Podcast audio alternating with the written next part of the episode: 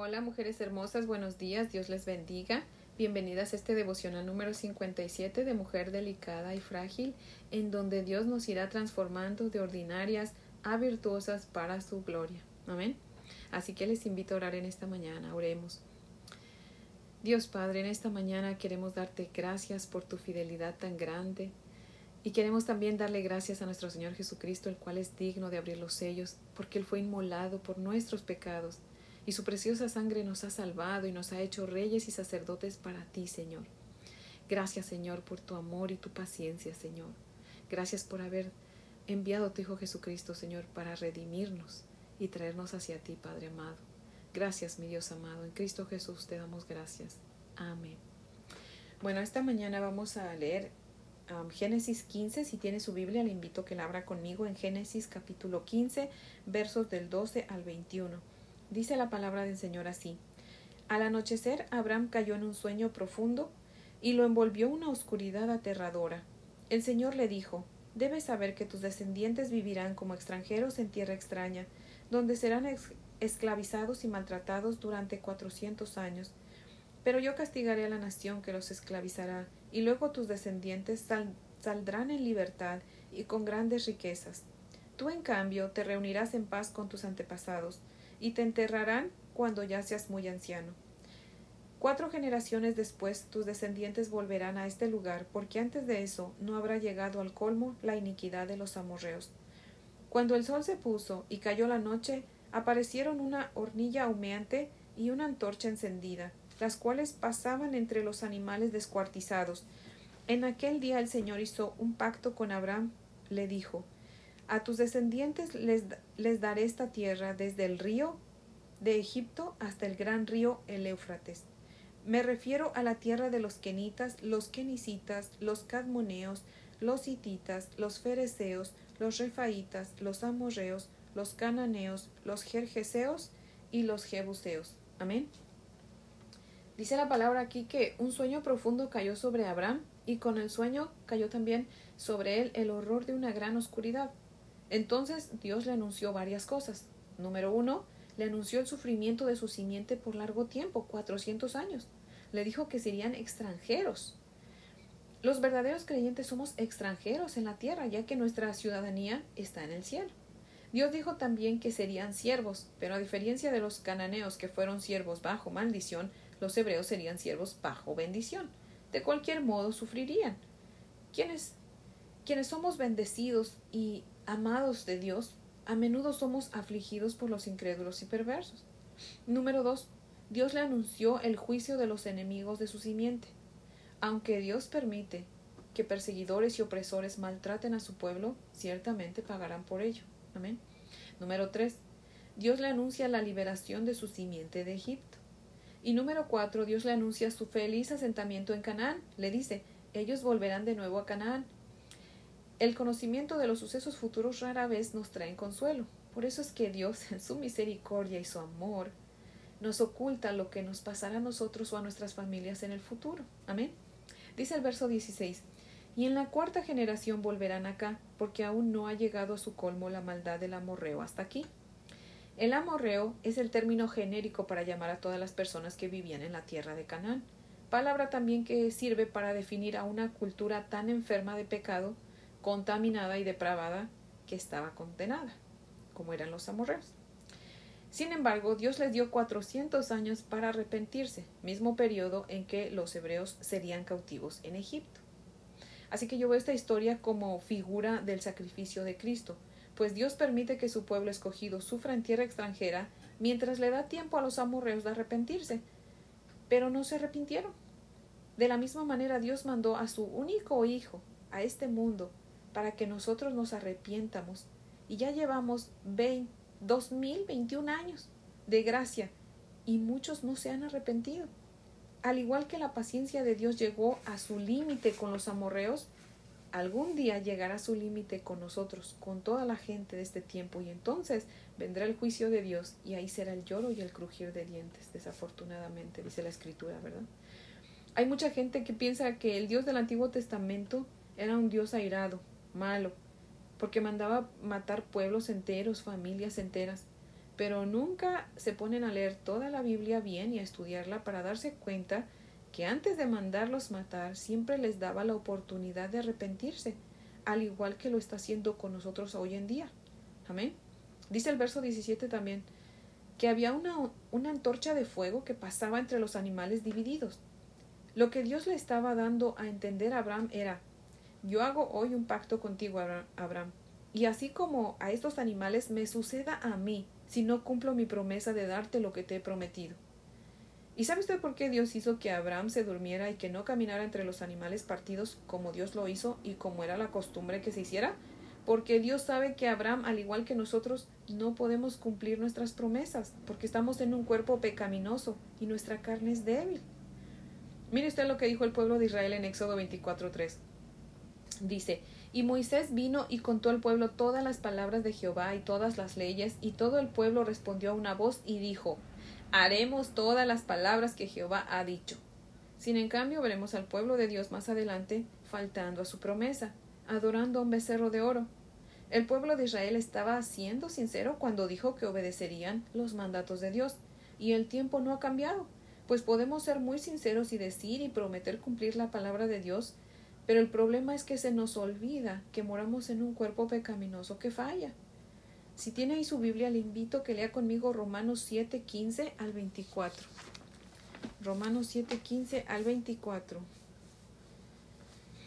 Dice la palabra del Señor así. No entiendo lo que me pasa, pues no hago lo que quiero, sino lo que aborrezco. Ahora bien, si hago lo que no quiero, estoy de acuerdo en que la ley es buena pero en ese caso ya no soy yo quien lo lleva a cabo, sino el pecado que habita en mí. Yo sé que en mí, es decir, en mi naturaleza pecaminosa, nada bueno habita. Aunque deseo hacer lo bueno, no soy capaz de hacerlo. De hecho, no hago el bien que quiero, sino el mal, el mal que no quiero. Y si hago lo que no quiero, ya no soy yo quien lo hace, sino el pecado que habita en mí. Así que descubro esta ley, que cuando quiero hacer el bien, me acompaña el mal, pero en lo íntimo de mi ser me deleito en la ley de Dios. Pero me doy cuenta de que en los miembros de mi cuerpo hay otra ley, que es la ley del pecado. Esta ley lucha contra la ley de mi mente y me tiene cautivo. Soy un pobre miserable. ¿Quién me librará de este cuerpo mortal? ¿Lo ve? Por eso Dios dice, voy a esperar a que estés tan cansada como Abraham para entonces pasar yo solo sin que tú tengas que firmarme un contrato ni hacerme promesas. Yo sé de lo que tú estás hecha. Conozco tu fragilidad, por eso no te pido que hagas nada con tus propios esfuerzos. Yo voy a hacerlo todo. Tú solo tienes que creer. Amén. Nosotras no podemos cumplir nuestras promesas de no fallarle a Dios y de obedecerlo. Dice segunda de Corintios 1:20, porque todas las promesas en Dios son en él sí y en él amén por medio de nosotros para la gloria de Dios. Amén. Dios es veraz, Él nunca miente, porque no sabe mentir. Amén. Hay solo uno que puede cumplir sus promesas, y ese es nuestro Dios Trino. Jesucristo, Dios, Hijo, vino al mundo, hizo todo lo que nosotros no podíamos hacer. Él cumplió con el pacto, las promesas y todos los mandamientos. Todas las promesas de Dios están en Cristo y se han cumplido a través de Él. Amén. ¿Cuál es entonces nuestra parte? Tal vez usted se pregunte. Bueno, le voy a decir primero lo que no es nuestra parte. Nuestra parte no es pararnos en medio del cordero partido en dos. Nuestra parte es arrodillarnos a la mesa, arrepentirnos de corazón de nuestros pecados, sostener en nuestras manos el cuerpo que fue partido en dos para satisfacer la santa justicia de Dios y poder así y poder ser así justificados y perdonados, tal y como lo manda Lucas 22, 19, que dice, y tomó el pan y dio gracias y lo partió y les dio diciendo, esto es mi cuerpo, que por vosotros es dado, haced esto en memoria de mí. Al igual que Dios Padre en el Antiguo Testamento caminó en medio de los animales partidos en dos, como muestra del pacto que hizo con Abraham, nuestro Señor Jesucristo se ofreció como el Cordero perfecto para ser partido como prueba del pacto nuevo que Dios hizo con nosotros. Amén. Dios Padre partió a su Hijo, a su único Hijo, para hacer pacto con nosotros. El pacto con Abraham fue de que Dios le daría descendencia y la tierra de Canaán. El pacto que Dios hizo con nosotros es, es de que nos dio, no que nos dará, nos dio el perdón de nuestros pecados por medio del sacrificio de Jesucristo. Amén. Dios dice, tú ya no tienes que hacer nada, solo cree en mi palabra y recibe por fe el regalo de la salvación que te doy por medio de mi Hijo Jesucristo. Tú ya no tienes que hacer sacrificios, ya mi Hijo hizo todo el sacrificio por ti. Desde que mi Hijo murió y resucitó, yo ya no acepto sacrificios, solo acepto obediencia. Dice su palabra, sacrificios no quiero sino obediencia. Amén. La Iglesia romana tiene la creencia de que cuando comulgan, los elementos de la Eucaristía, que son el pan y el vino, literalmente se transforman en el cuerpo y la sangre de Cristo. Esto es a lo que le llaman transubstanciación. Pero eso no es a lo que se refería Cristo en Marcos 14, 22 al 23, o en Mateo 26, 26 al 28, o en Lucas 22, 19 al 20. No. Lo que Cristo estaba haciendo al partir el pan era simbolizar que su cuerpo iba a ser matado pero no que el pan literalmente era su cuerpo o que se convertiría en el cuerpo de él.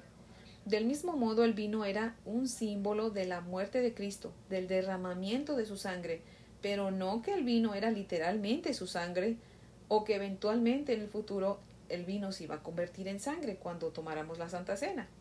Así que cuando participamos de la Santa Cena del Señor, lo que estamos haciendo es conmemorar su muerte, recordar que Cristo fue sacrificado por nosotros. Amén. Pero el pan sigue siendo pan y el vino sigue siendo vino, solo son símbolos. Amén. Y no debemos olvidar que la celebración de la Santa Cena es un mandato del Señor, del que todo verdadero creyente debe participar. Al participar de la Cena del Señor estamos mostrando obediencia a Dios. Al participar de la cena estamos recordando y anunciando los padecimientos de Cristo. En tercer lugar, al participar de la cena estamos anunciando la segunda venida de nuestro Señor Jesucristo. Y finalmente, al participar estamos participando de la comunión del cuerpo de Cristo, o sea, de la iglesia, pues todos los creyentes formamos el cuerpo de Cristo. Amén. Ahora, volviendo a Génesis en los versos 18 al 21, Dios establece los límites de la tierra que le concede a Abraham y a su descendencia. Desafortunadamente hay muchas iglesias que se hacen llamar cristianas que tienen por doctrina la prosperidad y les predican a sus ciegos seguidores que todas las promesas que Dios dio al pueblo de Israel en el Antiguo Testamento son para ellos también. Les inculcan que todo lo que pise la planta de sus pies será para ellos, porque Deuteronomio 11.24 11, así lo dice. Pero no.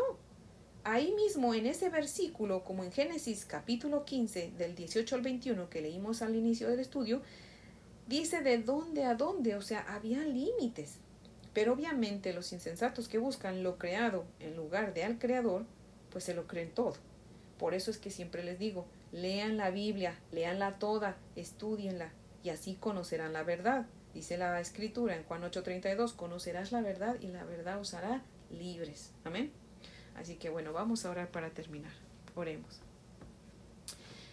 Dios de pactos, poderoso en palabra, que cumples tus promesas, Perfecto y santo e inigualable eres tú, Señor, veraz y justo. Gracias, Padre, porque tú hiciste pacto con nosotros y nosotros no tuvimos que prometerte nada. Oh, cuán grande es tu misericordia, Señor. A ti, Padre, y al Cordero, sea la gloria, la honra y el honor por los siglos de los siglos. Amén. Bueno, mujeres hermosas, pues espero que tengan un día muy bendecido y las espero mañana para ver qué Dios tiene para nosotros. Amén.